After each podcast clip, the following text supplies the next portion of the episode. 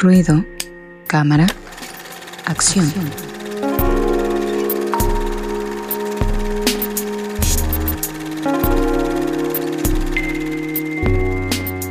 Ya estamos en la sección de cine aquí en Ruido de Fondo y ya llegó de resolver crímenes recentes, así que ya lo están viendo ahí en su pantalla. Así que adelante amigo, decíamos que traías unas películas bastante densas, bastante crudas en el sentido de que te estampan la realidad en la cara.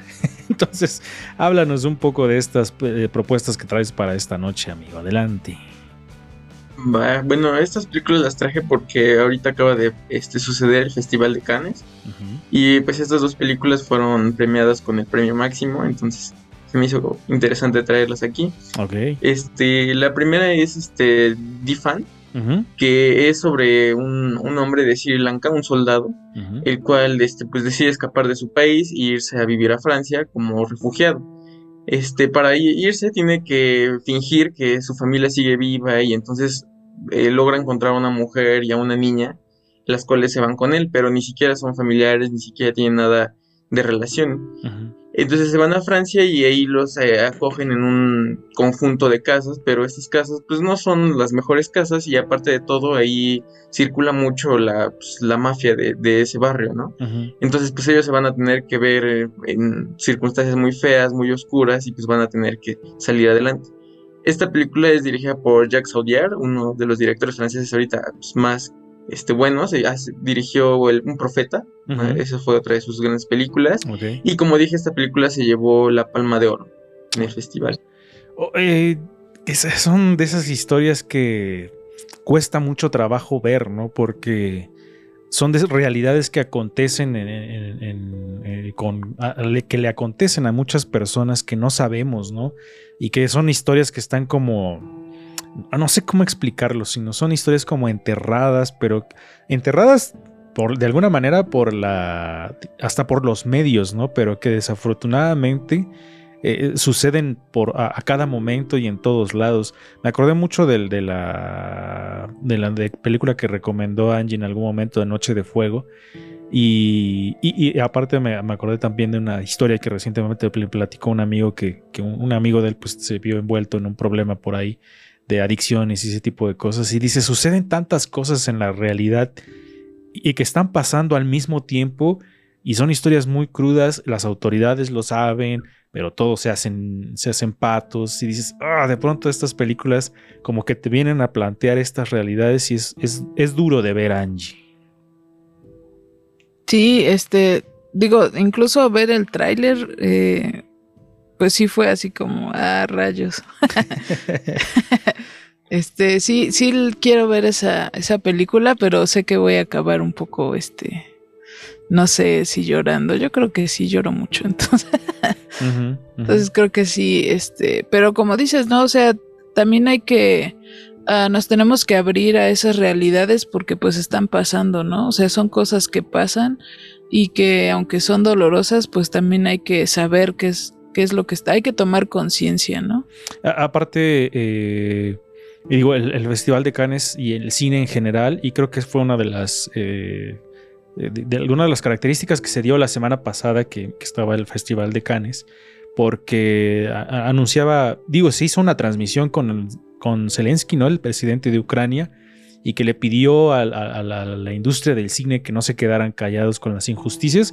Y digo, dejando un poco de lado a lo mejor el discurso político de este personaje, creo que el cine Resendi sirve para eso también, ¿no? Para alzar la voz y para demostrarnos ciertas realidades que están sucediendo y para reflexionar sobre eso. Sí, a mí lo que luego no, no entiendo de los directores es que hagan trabajos tan horribles tan chafas, tan faltos de profundidad, cuando tenemos una realidad como las que mencionan, ¿no? Tan inmediatas y que dentro de estas eh, realidades que se han tratado de ocultar, se encuentran también historias que son muy interesantes y una de dos, ¿no? Lo que siempre se le ha criticado al cine mexicano también, o te muestran la realidad a medias, o sea, una realidad fingida que no es, o sea, ahora sí que actuada o sobreactuada, o de plano no tienen inventiva para hacer nuevas historias, ¿no? Entonces, a mí me gustan mucho estos directores, estas películas que realmente te están mostrando, ¿no? Esta realidad que la mayoría eh, trata de taparse los ojos para no verlas, pero que sí son un golpe, ¿no? Que te sitúa y que te dice esto es lo que está pasando y reflexiónalo, ¿no? Y, que contrasta Fabián con lo que estábamos platicando hace ratito, ¿no? Que gran, eh, la mayor parte de notas que hubo sobre el Festival de, de Cannes fue enfocado en Tom Cruise, ¿no? y que, y, que nos decías que le habían, que le dieron la palma de oro, ¿no? ¿Qué onda con eso, Fabián? Sí, sí, sí, se le, dieron, bueno, desde mi punto de vista un poco medio injusto, ¿no? Ajá. Y, y, sí, o sea, la verdad, ajá, como que es raro, ¿no? Porque por una parte está esa noticia, pero Cannes como que suele eh, premiar a muchas películas y darle pie a muchas películas que reflejan este tipo de cosas. Entonces, sí es contradictorio. es un poco contradictorio y creo que la...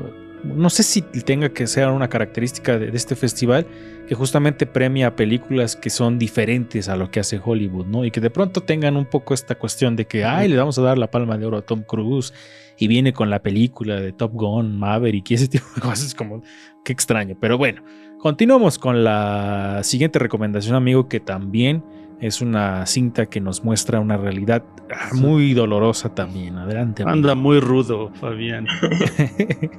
Adelante. Este, ajá, bueno, esta película creo que se llevó de hecho la Palma de Oro el año siguiente. Eh, se llama Joe Daniel Blake. Este es dirigida por Kenneth Lonergan, uno de los directores más aclamados de Cannes. Creo que todas sus películas se han presentado ahí. Este, y bueno, trata la historia de eh, Daniel Blake, un hombre ya mayor que se dedica a ser carpintero, pero se ve en circunstancias difíciles, entonces tiene que pedir eh, ayuda al eh, servicios sociales, ¿no? Tiene que pedir ese, ese, servicio, pero pues la película refleja mucho cómo no es perfecto este servicio, ¿no? Eh, al mismo tiempo conoce a una chica, Katie, que tiene sus hijos y pues ella se les está viendo en unas circunstancias muy duras. Y entonces entre ellos dos empiezan a apoyar y empiezan a entablar una relación muy parecida como de padre-hija, e ¿no? Es una película, sí, la verdad, dolorosa y al mismo tiempo refleja una realidad bastante interesante porque creo que siempre decimos que Inglaterra es como un país sin defectos, ¿no? Y esta película te refleja que verdaderamente hay problemas, ¿no? internos que muchas veces como que se ignoran alrededor del mundo. Sí, mira, señalas algo bastante interesante, amigo, que es esta cuestión como de desmitificar la, las apariencias que tienen ciertos países, ¿no? Porque por fuera se refleja esta parte turística, ¿no? De Inglaterra y en general de, de, Europa, ¿no? Pero también se viven problemas muy complicados, ¿no? Y lo vimos recientemente con Estados Unidos y los videos que se empezaron a subir de ciertas zonas donde había mucha gente sin hogar y que estaban problemas de drogas horribles, ¿no? Y, ahora viene esta película y nos plantea esta situación de la gente con desempleo, la gente mayor también que la está pasando bastante mal y cómo se enfrentan a estos sistemas de alguna manera que no son infalibles, ¿no? Infalibles, hasta caducos y esta realidad tan dolorosa de una persona que pues tiene un oficio y que de pronto se ve en circunstancias económicas complicadas, Angie, y dices, changos, como que, no sé, son, digo, de esas historias que que es, es, difícil verlas, pero que también es importante mencionarlas. Sí, pues digo, fue algo que, que también eh, pues lo sentimos muy cercano cuando pasó todo esto de la pandemia, de cuántas personas se quedaron también sin empleo y de cómo sigue, pues cómo eh, seguimos en esta situación y estando en situaciones más complicadas este, socialmente o en esta cuestión de salud. Y bueno, quería decir algo, creo que en este, este director, eh, porque me puse a hacer memoria, porque hace muchos años eh, salió como un compilado de, documentales, bueno, mejor dicho, de cortos acerca del 11 de septiembre. Y yo me acuerdo que uno que vi que me marcó mucho fue de este director, donde hablaban del 11 de septiembre, pero de cuando fue el golpe de Estado en Chile, que fue el mismo día. Y entonces eh, desde ahí no, eh, me marcó mucho. Entonces, cuando vi que era este mismo director, dije, no manches, de seguro va a estar este muy crudo y, y te va a hacer reflexionar, ¿no? O sea, claro. Sí, por ahí sí lo pueden buscar también está chido.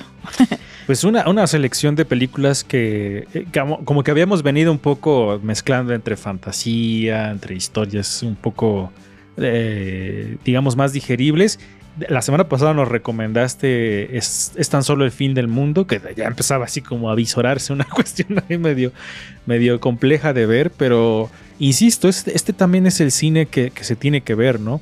Digo, de alguna manera también cuando las primeras que nos recomendaste, como fue La hija oscura, que también sientan una realidad sobre la maternidad que viene a, replantearnos muchas cosas, muchos paradigmas, ¿no? Entonces, también es ese cine que se agradece que los directores hagan porque son temas demasiado importantes. Y un poco eh, retornando a la plática que teníamos previo a programa, pues está David Cronenberg con eh, Crimes of the Future, que es esta película que le decía Fabián, que haciendo esta revisión de, la premiación se ve bastante interesante, pero es muy extraña. No sé si eh, tengas algo, algo por ahí que compartirnos de Cronenberg, amigo.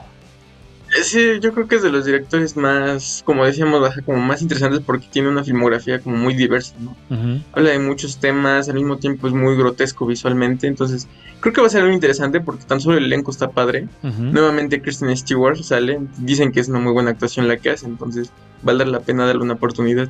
Exactamente, y para los que no ubiquen de, de forma rápida. Cronenberg pues fue quien hizo La Mosca, que fue una película ochentera que todo mundo vio y que todo mundo se horrorizó y vomitó en algún momento de la película, pero Resendiz la de tener un poco más...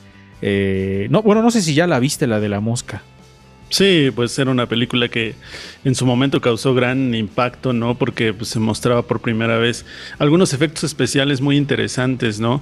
Y la historia en sí, pues sí era, era, era impactante, ¿no? Y hace ratito que estaba hablando Fabián de, este es un personaje que sufre mucho, que era carpintero. Yo pensé que iba a terminar en crucifixión, dije, ya sé de qué nos está hablando. No, ya lo había hecho con la última tentación de Cristo, que nos recomendó la vez pasada. Pero bueno, ahí está la cuestión de Cronenberg, que digo es de los como de los directores que está eh, eh, como en, boca de todos en la cuestión de los, de los, premios de la entrega de la Palma de Oro en el Festival de Cannes. Vamos, ah, vamos, a ver qué resulta. Digo, nada más para decirles, la mosca es la más digerible, yo creo, de Cronenberg.